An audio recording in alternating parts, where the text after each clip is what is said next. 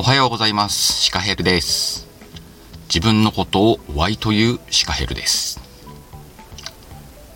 今日は140文字の裏側第3弾ですね。もう3弾になるのか、まだ3弾なのか、なんていう気持ちでやってますけれども、早速今日のツイートから読んでいきましょう。ちょっと前のやつですね。7月にツイートしたものなんですけれども、読みます。なんでツイッターしてるんだろう？考えてみたらいろいろ答えは浮かぶけど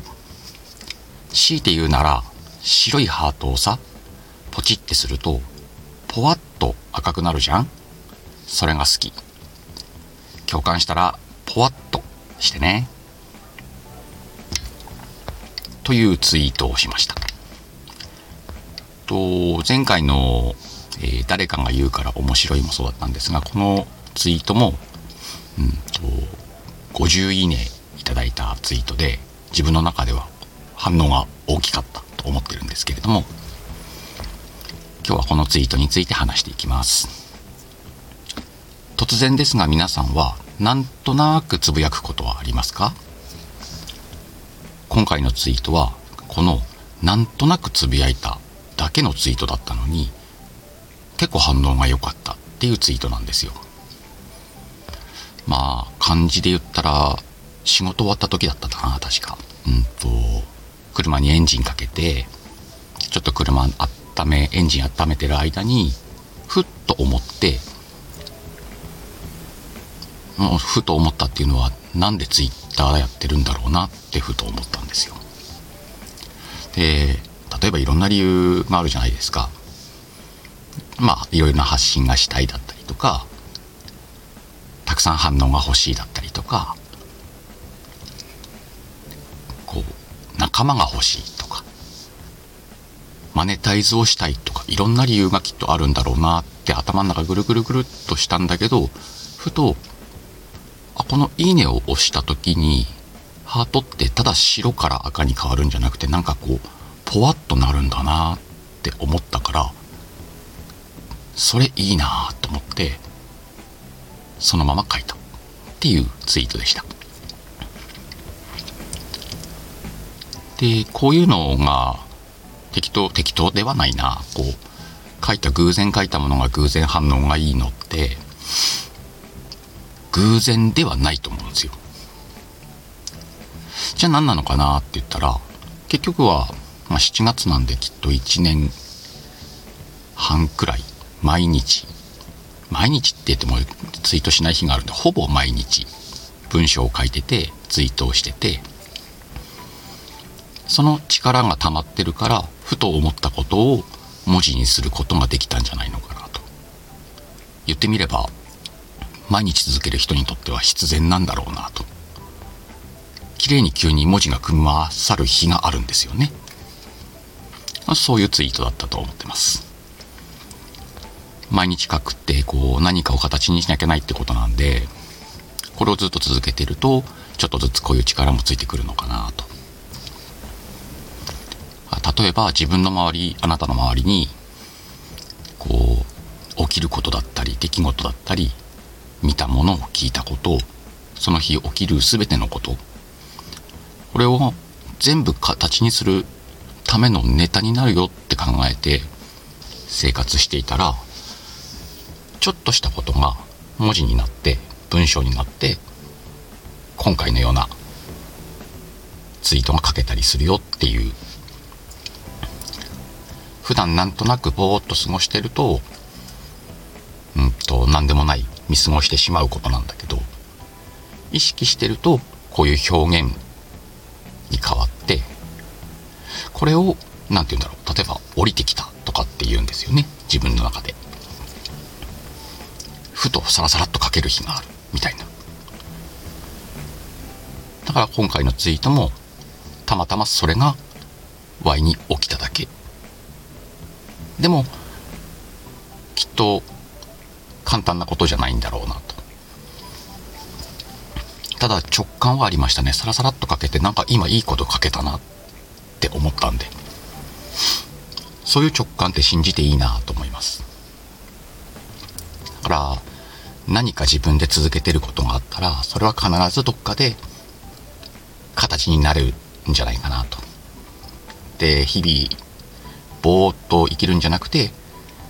今日起きたことってどういうふうに形に変えれるんだろうなって考えるのって実はストレスの軽減にもよくてなんでかっていうと自分にとってあんまり今日良くなかったなっていうことが起きたとしてもそれすらネタになるあ今日仕事でミスして怒られたな。これもネタになるって思うと怒られたストレスがそっちに変換されていくから考え方が。そういう感じで利用することもできます。そんなツイートでした。で今回の魔法をまた使ってるんでこれは Y が初級魔法と呼んでる鹿平流の魔法を2つ紹介しますね。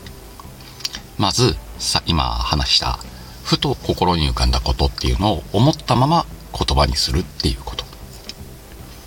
まあ基本といえば基本。基本中の基本。でもなかなかできないことです。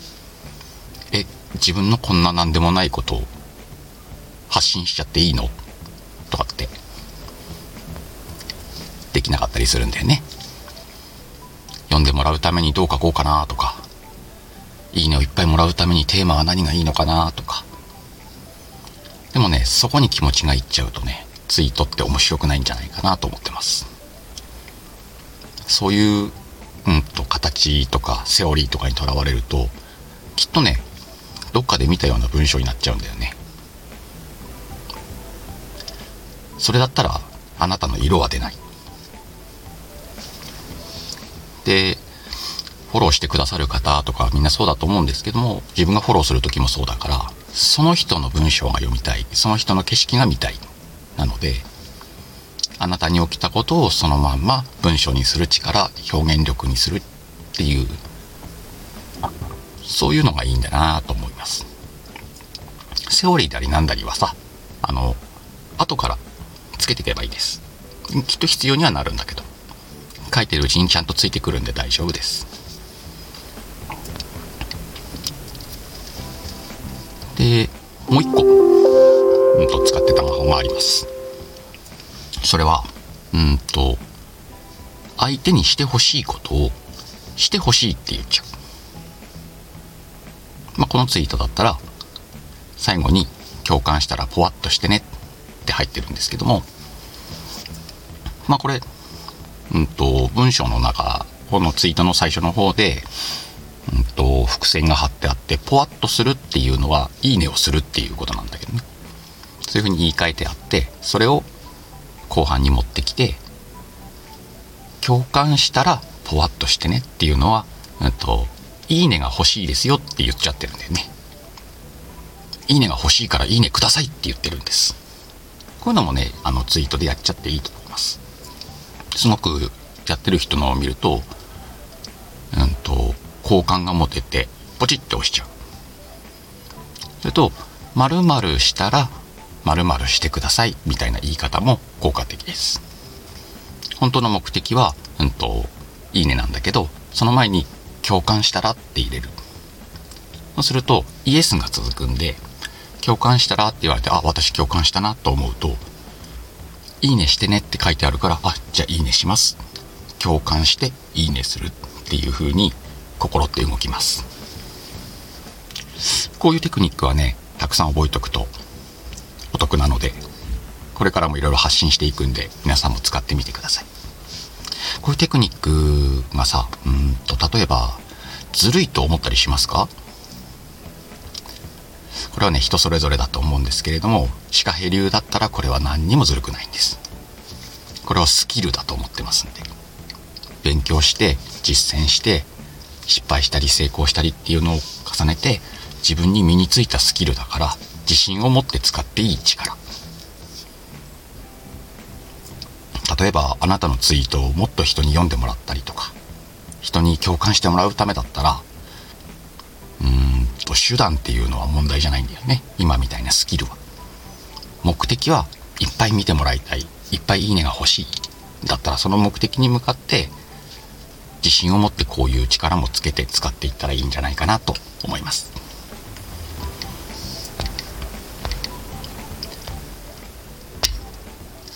で3回目は今日こんな感じで終わろうと思います。今日も天気あ今日は曇りですね。これからちょっと出かける予定があるんでいい一日にしていきたいなと思っています。では今日も最後の決め台詞です。さあ今日もいい一日だったと嘘吹いて素敵な日曜を過ごそうぜ。じゃあまた。バイバイ。